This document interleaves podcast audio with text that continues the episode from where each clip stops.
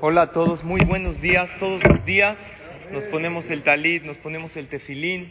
Si lo haríamos con conciencia, sería algo por completo diferente. El talit, ¿qué representa? La protección de Hashem. Que Hashem nos proteja de todo mal. Por eso los chichió tienen que ir dos adelante y dos atrás. Imagínate que hagas esta conciencia. Te pones el talit en la mañana y piensas, Hashem, protégeme hoy de cualquier daño, Parminan de cualquier enfermedad, de mal de ojo, de cualquier cosa negativa, te protege el qué? El talit. Nada más lo tienes que hacer con conciencia. El tefilín que representa, dicen que hay dos maneras de fracasar en la vida. Actuar sin pensar o pensar sin actuar.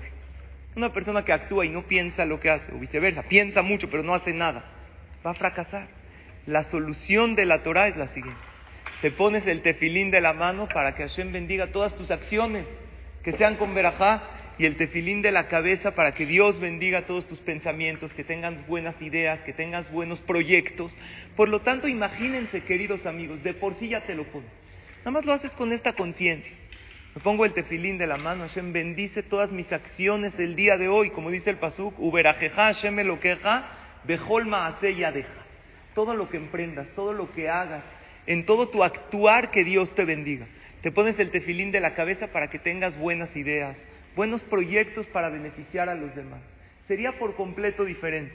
Les digo algo, Esto yo lo estudié hace mucho tiempo, no siempre lo hago. Hay veces uno se pone el tefilín y el talí de manera rutinaria. Pero cuando lo haces con conciencia, automáticamente sales del CNIS con otra energía. Por lo tanto, la invitación, queridos amigos, ponernos el talit con conciencia para que Hashem nos proteja de todo mal.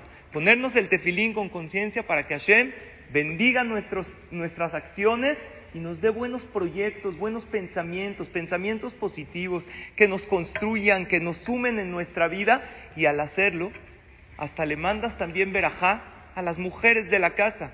La mujer no tiene la obligación del talet y el tefilín, o los niños menores de bar mitzvah. Cuando tú lo haces con esa conciencia, extiendes esa bendición a todos los miembros de la familia. Ojalá Hashem nos proteja nos bendiga y nos dé puro éxito y mucha verajá. Excelente día para todos.